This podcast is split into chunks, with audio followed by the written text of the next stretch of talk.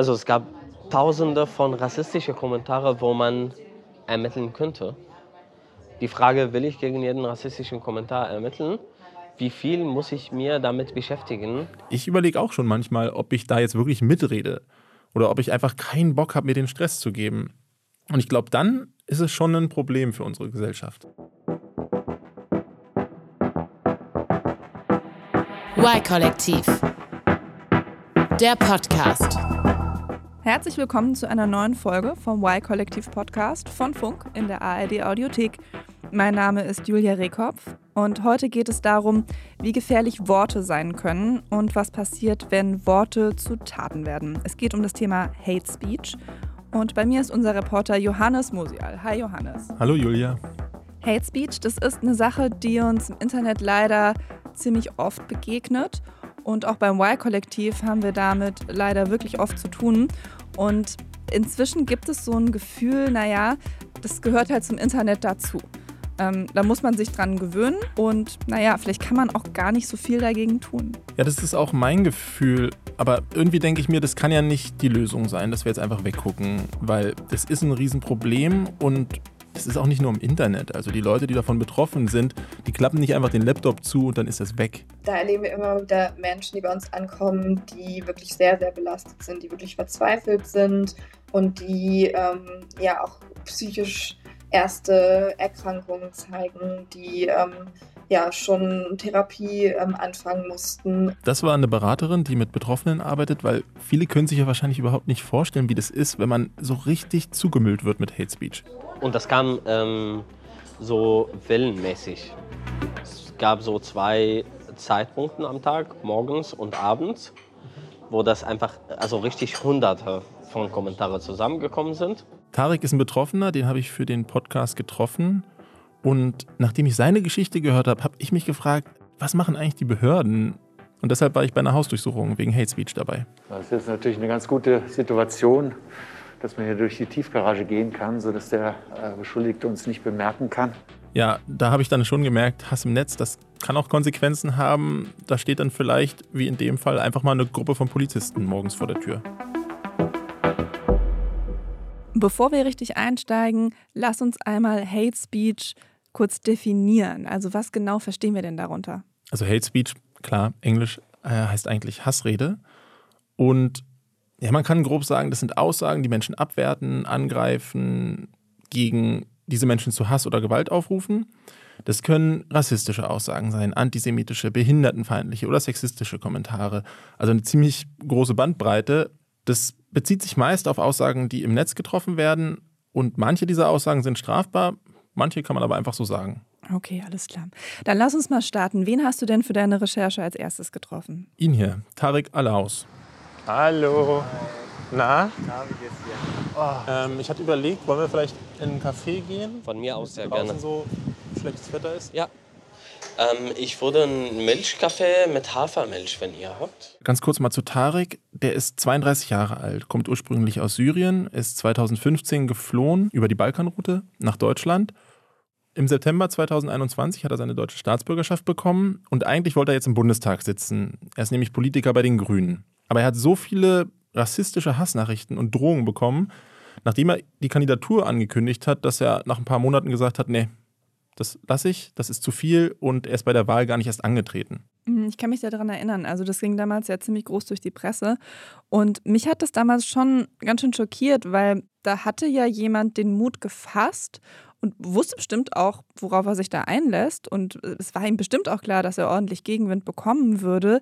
Aber er war dann ja offensichtlich doch überwältigt von dem Hass, der ihm entgegengeschlagen ist, sodass er dann ja auch dann wieder zurückgezogen hat. Ja, ich war auch richtig sauer. Also ich fand es so krass, dass wir im Prinzip als die Person, die wählen könnten, da gar nicht die Chance haben zu sagen, den wollen wir im Bundestag oder nicht, weil das haben einfach im Prinzip Hater im Netz für uns getroffen, diese Entscheidung. Sag noch mal ganz kurz, wie das genau war mit seiner Kandidatur und mit den Hassnachrichten. Das ist ja jetzt auch schon wieder ein Moment her. Ja, ist fast genau ein Jahr her. Die hat er im Februar 2021 bekannt gegeben. Ich heiße Tarek Elaus und kandidiere zusammen mit den Grünen in Dienstlaken und Oberhausen für den Bundestag. Das war ein Ausschnitt von einem Video von Twitter, wo er seine Kandidatur angekündigt hat. Und darüber haben Medien in Deutschland und auch weltweit geschrieben, weil es eben schon besonders war, dass er vielleicht der erste aus Syrien Geflüchtete wäre, der im Bundestag sitzt. Und das haben natürlich dann viele Leute gesehen, heißt auch viele Rechte.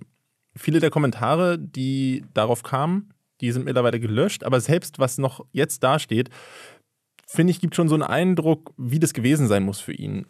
Warte mal, ich zeig dir mal ein paar. Mhm. Hau endlich ab, du Stück. Hm? Du hast dich hier anzupassen, nicht umgekehrt. Warum gehst du nicht in deinem Land für etwas kandidieren und so weiter und so weiter. Ich lese jetzt auch nicht alles vor, weil wir das ja auch nicht nochmal weiter verbreiten wollen. Ähm, aber ja, okay, das, äh, da steht ja doch noch einiges, was nicht gelöscht wurde. Ich kann mir dadurch ziemlich gut vorstellen, was gekommen sein muss, was jetzt gelöscht wurde. Und wegen all dem hat er dann Mitte Mai seine Kandidatur zurückgezogen. Ne, du wurdest so richtig zugeballert mit Hate Speech über zwei Monate. Es gab zwei Personen, die mehrere Stunden am Tag das nur dokumentiert haben, so im Sinne von Screenshots und gelöscht haben. Und das kam ähm, so wellenmäßig. Es gab so zwei Zeitpunkte am Tag, morgens und abends, wo das einfach, also richtig hunderte von Kommentaren zusammengekommen sind. Und dann also nicht bevor mehr. Leute, bevor Leute zur Arbeit gegangen sind und danach Genau, wahrscheinlich. Genau. Tarek hat mir erzählt, es kamen auch Morddrohungen und das nicht nur gegen ihn, sondern auch gegen Personen, die ihn unterstützt haben, die ehrenamtlich für ihn arbeiten, gegen seine Familie, Freundinnen, Freunde. Gab es dann so einen ganz konkreten Punkt, wo das dann zu viel wurde? Nach einem Vorfall in einer Berliner Straßenbahn, ähm, wo ich ähm, rassistisch angegriffen wurde. Also da war es mir zum ersten Mal bewusst, es ist nicht nur Hass im Internet. War das wegen der Kandidatur? Das war wegen der Kandidatur. Die Person hat mich erkannt. Die Person hat angefangen, mich anzuschreien, zu beleidigen, rassistisch, ähm, rassistische Aussagen zu machen. Ähm, habe mein Fahrrad inzwischen dann ähm, gehalten, damit die Person mich nicht körperlich ähm, angreift. Das ist schon heftig. Also, dass er sich wirklich auch wehren und schützen musste vor diesem Angreifer. Das zeigt ja auch das, was wir eben schon mal kurz angerissen haben. Also, Hate Speech ist nicht so ein Problem, was da irgendwo im Internet stattfindet, sondern was dann eben auch auf der Straße stattfinden kann und dann auch stattfindet. Ja, das sagen Leute ja oft, dieses, ja, das ist ja nur im Netz. Und ich finde, wenn man Geschichten wie die von Tarek hört, dann kann man eigentlich nicht sagen, dass das so wäre. Und was hat denn dann Tarek vor rund einem Jahr gemacht mit diesen Drohungen und Hasskommentaren, die kamen? Also es wurde sicherlich super viel gelöscht, ähm, aber er hat ja gerade auch schon gesagt, dass viele Screenshots gemacht wurden. Also die haben wirklich bis in die Nacht hinein daran gearbeitet, die Kommentare zu löschen und eben auch zu melden bei den Plattformen. Und bei den strafbaren oder wo sie dachten strafbaren Inhalten haben sie das direkt auch zur Anzeige gebracht. Also es gab tausende von rassistischen Kommentaren, wo man ermitteln könnte. Die Frage, will ich gegen jeden rassistischen Kommentar ermitteln? Wie viel muss ich mir damit beschäftigen? Und deswegen haben wir wirklich nur gef gegen gefährliche Sachen ähm, polizeiliche Ermittlungen eingeleitet, beziehungsweise ähm, rechtliche Schritte gemacht. Und das heißt ja auch, dass die Mehrheit der Sachen im Prinzip unbestraft sind. Ne? Da haben Leute irgendwas geschrieben, das hat Ja. ja einen Effekt gehabt, nämlich Ja. du hast deine Kandidatur zurückgezogen. Ja. Und am Ende passiert da eigentlich nichts. Ja, ähm, aber ich glaube auch, hätte ich das machen würde, dann wäre ich total von meinem ursprünglichen politischen Auftrag abgelenkt. Dann habe ich mich monatelang nur damit beschäftigt. Konnte denn die Polizei irgendjemanden ermitteln? Bisher nicht. Tarek sagt, Polizei und LKA, die können in vielen Fällen gar keine Identität feststellen, weil die Server im Ausland sind, die die Leute benutzt haben, weil die Mailadressen, die die benutzt haben, welche waren, wo man keine persönlichen Informationen hinterlegen muss. Hm, okay, es ist schon ziemlich frustrierend und auch unbefriedigend dann. Voll. Also das ist, finde ich, total krass, wenn da so viel kommt und am Ende aber niemand wirklich dafür gerade stehen muss. Und da rede ich auch mit Tarek noch ein bisschen drüber. Der muss weiter, aber ich gehe noch ein Stück mit ihm. Ja, danke, ciao. Ich wollte gerade sagen, immerhin, immerhin hat es aufgehört zu regnen, aber Ja, dafür windet es jetzt. Mir kommt es so ein bisschen vor, wie die anderen haben gewonnen und du hast so klein beigegeben. Geht dir das auch so? meine politische Arbeit mache ich weiter, nur eben an einer anderen Stelle als geplant. Ich frage mich, ob die Leute, die das verfasst haben, das nicht komplett anders sehen, weißt du? Ob die nicht sagen, ja, hat ja geklappt. Wir haben da ein paar Hasskommentare reingeschrieben und jetzt hat er die Kandidatur zurückgezogen. Also politische äh, Veränderungen passieren nicht so schnell. Äh, mein Rückzug hat eine große Debatte aufgeregt. Und das finde ich ganz gut. Ähm, parteiintern bin ich immer noch ähm, aktiv. Ich bin jetzt so der Sprecher von, äh, von der Bundesarbeitsgemeinschaft für Migration und Flüchtlinge. Aber es ist natürlich am Ende nicht die Bühne Bundestag, ne? Das ist natürlich ein größeres Mikrofon, im Bundestag zu stehen. Es ist ein großes Mikrofon. Es ist aber nicht das Ende. Ich bin noch 32. Tarek redet ja ziemlich abgeklärt inzwischen über das Ganze. Also ich hätte ehrlich gedacht, dass er noch frustrierter ist. Also er hat für den Bundestag kandidiert und hat dann aber wegen Hatern aufgeben müssen. Ich war auf jeden Fall der wütendere von uns beiden. aber Tarek sagt eben, hey, schau mal, was ich erreicht habe. Also alle reden darüber. Und er hat Nachrichten bekommen von Menschen, die wegen diesem Fall in die Politik gegangen sind. Okay, ja gut, so rum kann man es natürlich auch sehen. Aber bekommt denn Tarek jetzt wenigstens seit seinem Rückzug weniger Hassnachrichten? Also hatte es wenigstens diesen Effekt für ihn? Ja, weniger, aber eben doch noch welche. Er hat mir wirklich auch Mails geschickt, die er seitdem bekommen hat, Morddrohungen an ihn und seine Familie. Ich habe gerade mal geschaut, gestern auf Twitter, da hat er eigentlich nur geschrieben, wo bekommt man als Erstkontakt sichere Informationen über Infektion und Übertragung? Und dann so ein Kommentar drunter, der kleine Hobby-Islamist und Fahnenflüchtige. Also das hat überhaupt nichts mit dem Thema zu tun und selbst da kommt das. Mhm. Also das heißt, er ist eigentlich immer noch so auf dem Zettel von den Leuten, die ihn vor einem Jahr ins Visier genommen haben und das bleibt jetzt auch irgendwie so. Genau, also Hass und Rassismus immer noch ein Problem für ihn. Und das, was ich doll finde daran, ist, dass es eben nicht nur im Netz ist, sondern für ihn auch offline stattfindet. An dem Tag, wo ich mit ihm unterwegs bin, da hat er noch einen Termin bei Reach Out. Das ist eine Beratungsstelle für Opfer von rechter und rassistischer Gewalt. Ja, erzähl doch mal, ähm, warum gehen wir da jetzt überhaupt hin? Es handelt sich ähm, bei mir darum, dass ich von der Polizei ähm, an der Haltestelle Friedrichstraße kontrolliert wurde. Ähm, und dann ähm, wurde ich ähm, gefragt, ob ich gefährliche Gegenstände im Sinne von Messern oder irgendwelcher Waffen mit dabei habe. Sie wollten durchsuchen. Das waren so ungefähr zehn Personen, die reingegangen sind. Und ich wurde von den zehn Personen ausgewählt und ich war die einzige migrantisch aussehende Person. Auf meine Nachfrage haben Sie das begründet. Das betrifft jede zweite Person in Deutschland. Also ich wurde noch nie kontrolliert. Allerdings, genau. Also, Allerdings jede zweite Person, die migrantisch aussieht wahrscheinlich. aber ist dir das schon häufiger passiert? Ja, das war nicht das erste Mal. Ähm, meistens passiert es mir, wenn ich mein Rennrad mit dabei habe. Und dann meistens wurde ich gestoppt und äh, nach dem Kaufvertrag äh, meines Rennrads gefragt. Nein. Ja, Einfach auf der Also- Straße. ja, also als Lösung für diese Situation hatte ich ähm, irgendwann ähm, das, äh, den Vertrag als PDF auf meinem Handy, damit ich das immer zeige. Das ist schon absurd. Also ihm wird da ja offensichtlich unterstellt, dass das Fahrrad, das er fährt, nicht ihm gehören kann. Also ich habe auch teure Fahrräder. Ich bin heute mit meinem Fahrrad hier zur Aufzeichnung gekommen. Mich hat noch nie jemand angehalten und gefragt, ey, ist das wirklich Ihr Fahrrad? Das, was du erfährst hier im Alltag, die Diskriminierung durch Kontrollen, hat das für dich alles eine Verbindung auch zu Hate Speech hin? Ja klar, also Rassismus kann, kann man nicht voneinander trennen. Und es gibt Alltagsrassismus, es gibt Rassismus von Rechtsextremisten oder Angriffe. Es gibt auf der anderen Seite struktureller Rassismus und zwar gespiegelt genau bei solchen Kontrollen. Das ist eben die Frage. Also wo hört Hate Speech auf? Wo fängt Hate Speech an? Nur weil das vielleicht sehr häufig im Netz stattfindet, ist eben die Erfahrung von Leuten wie Tarek, ja Moment, also wir, das erleben wir im Alltag. Das gehört da auch dazu. Ja, es ist letztlich alles Rassismus. Aber was will denn jetzt Tarek eigentlich bei der Beratungsstelle? Also er wirkt auf mich schon ziemlich abgeklärt und gar nicht unbedingt wie jemand, der jetzt noch Beratung bräuchte. Das ist ein bisschen wie bei den Hasskommentaren, über die wir vorher geredet haben. Da war er ja auch relativ abgebrüht.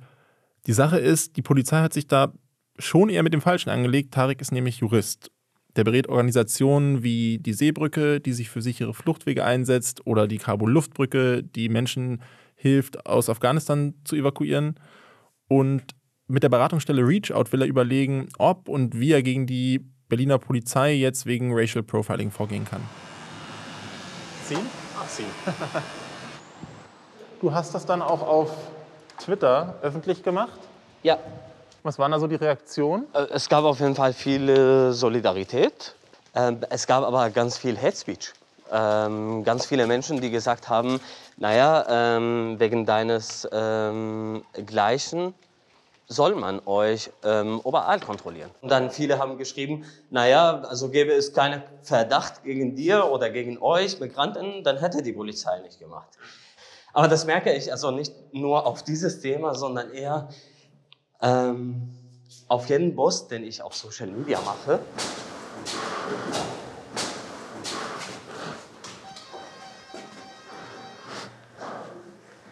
Hallo. Hallo. Hi. Bei dem Beratungstermin konnte ich dann nicht dabei sein, der ist vertraulich. Aber Tarek hat mir danach erzählt, dass der ziemlich gut lief und es noch weitere geben soll, um zu schauen, was denn jetzt konkret rechtlich da passieren kann. Ist der Fall von Tarek jetzt eigentlich eher die Ausnahme oder eher die Regel? Also man könnte ja auch sagen, okay, er hat für den Bundestag kandidiert und dadurch natürlich sehr viel Aufmerksamkeit auf sich gezogen. Ich würde schon sagen, das ist die Regel. Und da kommen bei Tarek jetzt mehrere Sachen zusammen. Erstens, der wirklich aller, allergrößte Teil von Hate Speech, der kommt von rechts.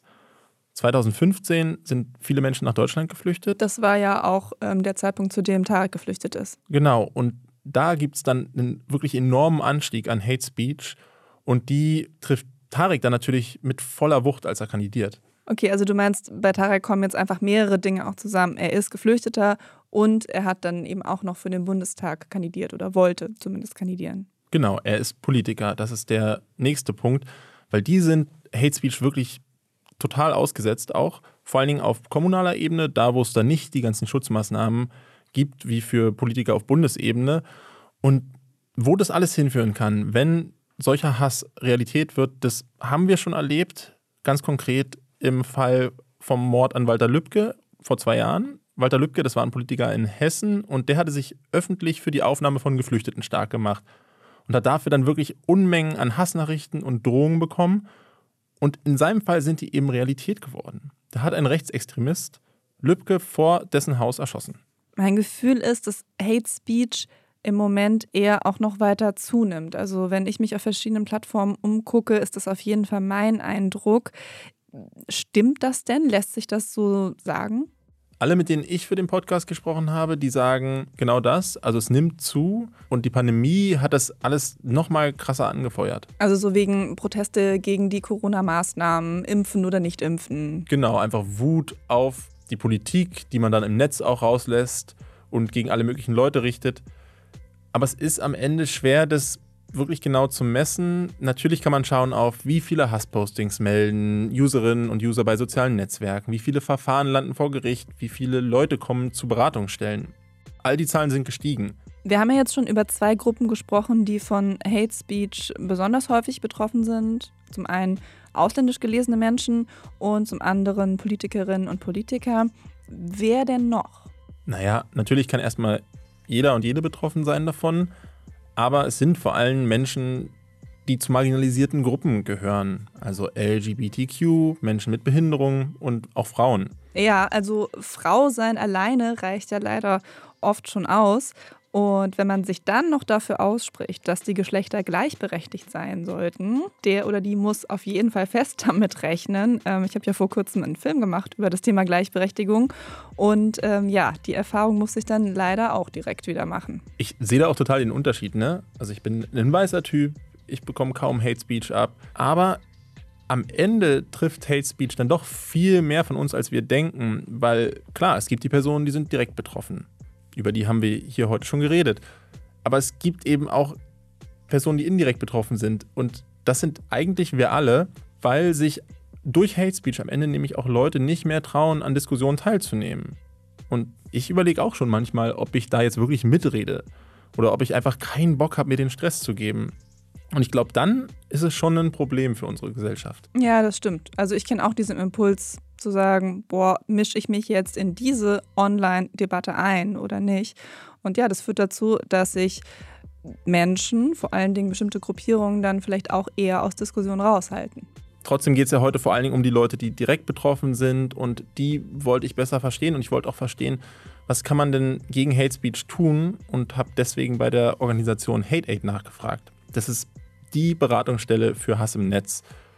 Ich spreche mit Clara, sie berät Betroffene und wir reden über Videocall miteinander. Das ist eigentlich ähnlich wie die Gespräche, die sie auch mit Betroffenen führt. Die finden nämlich eigentlich nicht in Person statt, sondern immer digital oder am Telefon.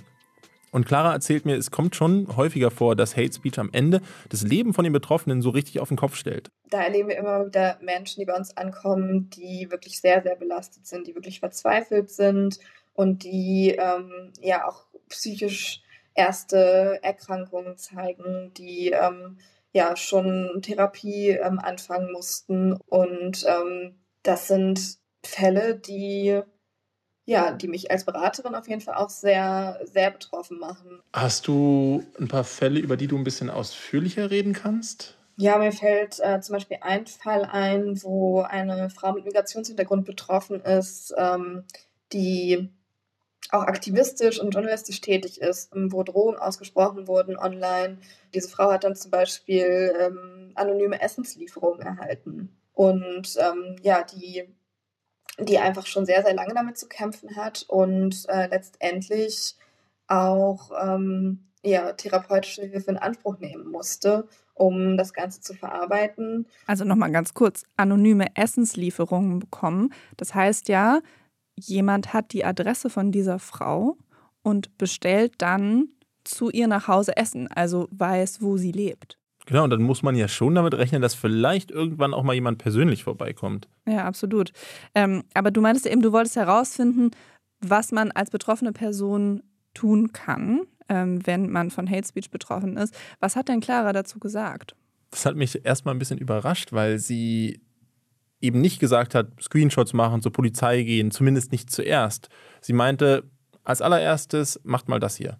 Dann ist es immer ganz gut, erstmal ruhig zu bleiben und ähm, zu versuchen, vielleicht erstmal einen Schritt weg zu machen vom Computer oder vom Handy und ähm, ja, vielleicht erstmal mit einer vertrauten Person auch darüber zu sprechen, was gerade passiert ist und ähm, ja, erstmal was zu machen, was, was einem gut tut und sich und gut für sich zu sorgen in der Situation. Außerdem sagt Clara, wenn man gar nicht weiter weiß, einfach direkt an Hate Aid wenden. Es gibt Telefonsprechstunden und auch ein Meldeformular auf der Webseite. Nächste Schritte können dann eben auch sein, ähm, Screenshots von dem Kommentar oder von der Nachricht zu machen, dass man das eben gut sichert, falls man sich dafür entschließt, ähm, juristisch dagegen vorzugehen später. Und dabei hilft die Beratungsstelle auch. Die übernehmen in manchen Fällen sogar die Prozesskosten. Und Clara sagt, das darf halt nicht vom Geldbeutel abhängen, dass sich Betroffene von digitaler Gewalt dagegen wehren können. Und das Geld von Hate Aid, das kommt zum allergrößten Teil von Spenden. Was sagt denn Clara dazu, solche Hasspostings zu melden, also direkt ähm, bei der Plattform, auf der die stattfinden? Auf jeden Fall machen. Und es gibt dafür ja mittlerweile das Netzwerkdurchsetzungsgesetz, ist so ein sehr typisch deutscher Titel. Schönes, langes deutsches Wort, genau. Genau. Jedenfalls soll es Hass im Netz bekämpfen. Und laut dem Gesetz müssen Plattformen offensichtlich strafbare Inhalte innerhalb von 24 Stunden nach Eingang der Beschwerde löschen oder sperren. Und ganz neu ist jetzt sogar, dass strafbare Inhalte direkt ans BKA gemeldet werden müssen von den Plattformen. Aber was da eben steht, heißt auch strafbare Inhalte. Das, was wir vorhin schon besprochen hatten, nicht alles ist strafbar, von daher wird auch nicht alles sofort gelöscht. Und Google und Facebook gehen auch gerade gerichtlich gegen das Gesetz vor, weil es sehr viel Arbeit wäre, diese ganzen Posts selbst zu prüfen. Das wäre ja nicht ihre Verantwortung. Von daher schauen wir mal, ähm, wie viel das am Ende wirklich bringt. Aber Clara sagt, selbst wenn die Postings nicht strafbar sind, einfach melden, weil allein schon, um die Plattform eben darauf aufmerksam zu machen, damit sich Plattformen nicht einfach aus der Verantwortung ziehen können und sagen können, oh, wir wissen von nichts. Dasselbe irgendwie auch bei, bei Anzeigen, bei Strafanzeigen. Ähm gegen Hasskommentare. Natürlich laufen viele Anzeigen auch ins Nichts, weil zum Beispiel kein, äh, also TäterInnen nicht ermittelt werden können. Ähm, das passiert ja leider sehr häufig.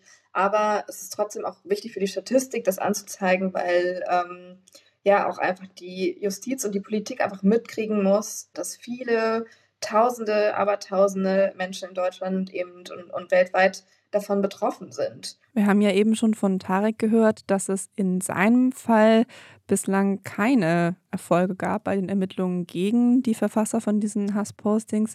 Was macht denn Hate Aid da für Erfahrungen? Uns erreichen immer wieder Betroffene, die ähm, wirklich gute Erfahrungen äh, mit Strafverfolgungsbehörden, also mit Staatsanwaltschaften oder auch mit der Polizei ähm, gemacht haben. Aber wir erleben auch immer wieder Betroffene, ähm, bei denen das Gegenteil der Fall ist, die zum Teil sogar abgewiesen werden. Auch mit der Aussage, ja, ist doch alles nur im Internet, ähm, äh, mach doch nicht so. Kannst du dann löschen, lösch die E-Mail einfach und dann ist irgendwie gut, ähm, musst du halt irgendwie mit leben. Und genau das wollte ich besser verstehen. Also wie gehen Justiz und Polizei denn mit Hate Speech um? Guten Morgen. Morgen. So, guten Morgen. Guten Morgen. Guten Morgen. Ja, das klingt ein bisschen äh, wie in der Schule, wo ich mir das nochmal anhöre. Ähm, das sind jedenfalls alles Polizistinnen und Polizisten. Und das sehr deutliche Guten Morgen am Ende, das ist Klaus-Dieter Hartleb, dessen Oberstaatsanwalt in München und der Hate Speech-Beauftragte von Bayern. So um die 50 Jahre alt, sieht ziemlich fit aus. Also ich würde sagen, wie ein ehemaliger Fußballer, der jetzt noch trainiert. Ah, Kaffee ist auf jeden Fall dabei. Ja, genau, genau, das ist wirklich eine sehr frühe Zeit. Aber anders geht es wahrscheinlich nicht, ne? Ja, das, nee, es geht nicht anders und äh, für uns ist es normal. So, nee, dann starten wir gerne los. Ja, genau. Sehr gut. Lass mich die Situation mal beschreiben. Es ist Anfang Dezember. Ich bin um halb fünf aufgestanden. Draußen ist es noch dunkel und ziemlich kalt. Und um halb sechs treffe ich Klaus-Dieter Hartleb und die ganzen anderen Beamten vor dem Polizeirevier in München, weil ich eben bei einer Hausdurchsuchung dabei sein darf. Und ich nehme an, bei der Hausdurchsuchung geht es um Hate Speech, wenn du mit dem Hate Speech Beauftragten unterwegs bist. Genau. Und das eben ein ganzes Team von Beamten dabei. Insgesamt sind das acht Leute in mehreren Autos. Die müssen natürlich damit rechnen, dass Personen, die zu Gewalt aufrufen, auch selbst gewalttätig sind. Und es kommt dann schon auch immer wieder mal vor, dass bei Durchsuchungen Waffen gefunden werden. Ja, okay, verstehe. Und bei dieser Durchsuchung weißt du, worum es da konkret ging? Vorher wusste ich es nicht und der Oberstaatsanwalt erklärt es mir dann während der Fahrt zum Durchsuchungsobjekt. Ja, heute vollziehen wir einen äh, Durchsuchungsbeschluss gegen einen 59-Jährigen, ähm, der ähm, dem äh, Oberbürgermeister Dieter Reiter der Stadt München äh, zahlreiche äh, E-Mails geschickt hat, die beleidigenden Inhalts sind. Hat er dir die E-Mails mal weitergeleitet? Also weißt du, was da drin steht? Äh, ich kann dir die mal zeigen. Ich habe hier einen Auszug vom Durchsuchungsbeschluss. Mhm. Erste E-Mail. Da kann man nicht so viel draus vorlesen, ne? nee, ich frage mich gerade, was ich davon hier nochmal reproduzieren möchte. Okay, vielleicht das. Ich hasse euch Drecks, Bahnhofsklatscher, Gutmenschen etc. Sagen Sie mir mal bitte, warum man dieses Drecksschwein nicht erschießt. Okay. Ja, ich, ich, ich verstehe. Den Rest davon möchte ich jetzt hier nicht vorlesen. Genau, es geht im Prinzip um einen Verbrechen in Würzburg. Darauf bezieht sich der Beschuldigte. Im Juni 2021 hat nämlich ein Mann aus Somalia bei einem Messerangriff in einem Kaufhaus in der Fußgängerzone drei Frauen getötet. Das Motiv ist noch unklar. Ähm, der Täter ist aber wohl psychisch krank. Der kam danach in die Psychiatrie. Ich überfliege hier gerade noch die Mails. Also ich würde sagen, das ist definitiv voller Hass, was da geschrieben wird. Aber unter welchen Straftatbestand fallen die denn jetzt eigentlich genau? Das ist bei Hate Speech ja so eine Sache, also weil Hate Speech ein eher undeutlicher Begriff ist. Das ist jetzt kein juristischer Begriff. Es wird also keiner wegen der Straftat Hate Speech am Ende verknackt. Das, was da geschrieben ist, das fällt dann unter Bedrohung, Beleidigung oder vor allen Dingen auch Volksverhetzung. Also, wie gesagt, das sind so typische Äußerungen, ähm, die wir immer wieder sehen im Hate Speech Bereich. Also äh, Politikerinnen und Politiker werden angegangen, weil sie halt äh, für eine äh, vermeintliche Überfremdung in Deutschland verantwortlich gemacht werden und ja, die Täter gehen sich dann wirklich in solchen übelsten Beleidigungen, oft sind es halt auch Bedrohungen und ähm, dagegen gehen wir natürlich konsequent vor. Mhm. Auch mit äh, Durchsuchungsmaßnahmen ähm, wie der heutigen. Steht ja auch immer so ein bisschen der Gedanke dahinter, dass die Täter sich in der äh, vermeintlichen Anonymität des Netzes sicher fühlen und äh, mit solchen Maßnahmen holen wir halt die Täter aus der Anonymität heraus.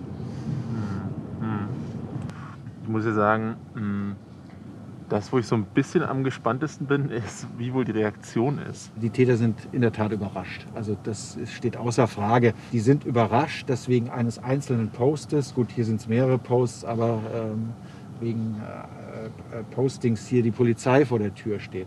Und oft erleben wir es dann auch, dass die dann auch geständig sind, einsichtig sind. Also das habe ich oft erlebt.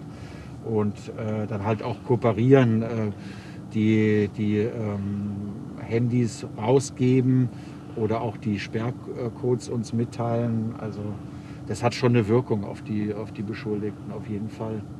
Er hat jetzt gesagt, ähm, dass die die Handys rausgeben. Also ist es dann so, dass die Handys dann auch mitgenommen werden, weil das ja sozusagen dann auch die, die Tatwaffe ist. Genau, das kann passieren, weil es geht darum, Beweise zu sichern und in diesen Fällen sind die Tatwaffen Handys, Tablets, Computer und die überprüft die Polizei entweder vor Ort oder sie nehmen die Geräte eben mit. Okay. Ihr wart jetzt super früh unterwegs, weil dann die Leute noch zu Hause sind und davon dann so richtig überrascht werden? Oder was ist der Grund für diese Frühuhrzeit? Ja, das ist halt total wichtig, dass sie die Person konfrontieren können, vernehmen können und natürlich auch ganz praktisch, wenn man da mit so vielen Leuten hinkommt, wäre es ja ganz gut, wenn man dafür nicht ein zweites Mal kommen muss, weil die Person nicht zu Hause ist und die Person dann vielleicht auch vorgewarnt ist. So, mittlerweile sind wir vor dem Haus angekommen. Wir stehen auf der Straße und hinter uns sind so dreigeschossige Häuser mit mehreren Wohnungen. Das ist jetzt eine Gegend, die ist nicht besonders wohlhabend, äh, sieht auch nicht besonders arm aus. So ziemlich deutscher Durchschnitt, würde ich sagen. Wir müssen jetzt aber erstmal ganz kurz warten, weil wir noch zu früh sind. Genau, da müssen wir, das müssen wir immer abwarten. Ne? Vor 6 Uhr sind wir halt äh, äh, in der Nachtzeit noch drin und da können wir in der Regel nicht durchsuchen. Also da braucht man eine separate Anordnung und darum warten wir immer bis 6, aber jetzt haben wir 6. Das sind so die Regeln, nach denen sich eine Behörde richten muss. Ähm, aber wie läuft es dann ab? Also gehen die einfach ähm, an die Haustür und klingeln? Nee, tatsächlich nicht. Die haben das Haus vorher ausgekundschaftet und haben rausgefunden, ey, da kann man durch die Tiefgarage gehen. Das ist natürlich eine ganz gute Situation, dass man hier durch die Tiefgarage gehen kann, sodass der äh, Beschuldigte uns nicht bemerken kann. Das haben wir nicht so oft. Äh, oft muss man halt einfach auch vorne reingehen. Das war schon so ein bisschen Krimi-Feeling. Wir sind da alle so durch diese Tiefgarage gelaufen, wirklich eine ganze Truppe von Leuten. Eigentlich auch geschlichen, um keine Geräusche vorher zu machen, damit niemand gewarnt ist vorher. Mussten wir im Treppenhaus auch immer leise sein, durften nicht reden. Und ja, irgendwie wirkt das schon absurd. Da reitet auf einmal die ganze Polizei ein mit so einer großen Mannschaft. Und ich finde das aber dann auch schon gut zu sehen, wie viel ernster Behörden das mittlerweile nehmen. Also ich merke schon, du warst auf jeden Fall beeindruckt davon.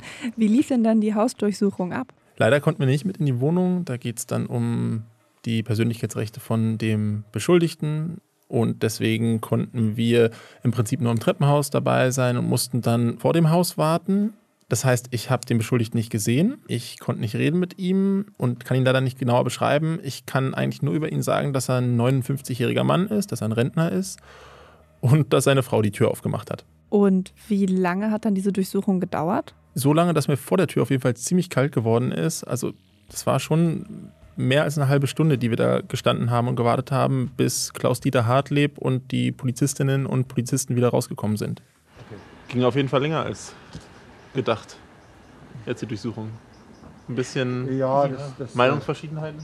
Ja, am Anfang war halt so ein bisschen Tovabo. Also da mussten sich die Gemüter erstmal äh, beruhigen. Und äh, ja, das war aber dann eigentlich ganz äh, gut verlaufen. Also der ähm, Beschuldigte ähm, war dann äh, auch einsichtig und äh, hat ein Geständnis abgelegt hat uns auch den Laptop rausgegeben, mit dem er den, die E-Mails äh, geschrieben hat. Wir haben auch überhaupt keine Waffen oder, oder verbotene Gegenstände gefunden in der Wohnung, auch keine Nazi-Devotionalien. Das ist ja auch oft der Fall, dass die Täter da aus dem rechten oder rechtsextremen Bereich kommen. Also er hat zumindest gesagt, sowas äh, wird er nicht mehr machen. Zeigte sich auch wirklich jetzt beeindruckt von dieser Durchsuchung. Also damit hat er nicht gerechnet man kann, man kann viele Täter im Hate Speech-Bereich äh, erreichen. Also das sehen wir sehr oft, dass die dann letztendlich auch geständig sind. Kann man so ganz grob sagen, was dem Mann so an Strafmaß droht für die ganzen Bedrohungen? Also er war jetzt geständig, das ist natürlich äh, schon ähm, positiv. Er ist nicht vorbestraft. Ähm, er ist gesundheitlich auch äh, etwas angeschlagen. Ähm, man würde jetzt, also ich denke, da kommt eine Geldstrafe zwischen 4.000 und 5.000 Euro raus etwa. Ähm, er ist Rentner, ähm, hat ein äh, Einkommen von äh, ca. 1.400 Euro, also das trifft ihn dann schon hart. Aber das ist auch unsere Maxime. Also wir ähm, wirken im Hate Speech Bereich auf angemessen hohe Strafen hin, die Abschreckungswirkung erzielen.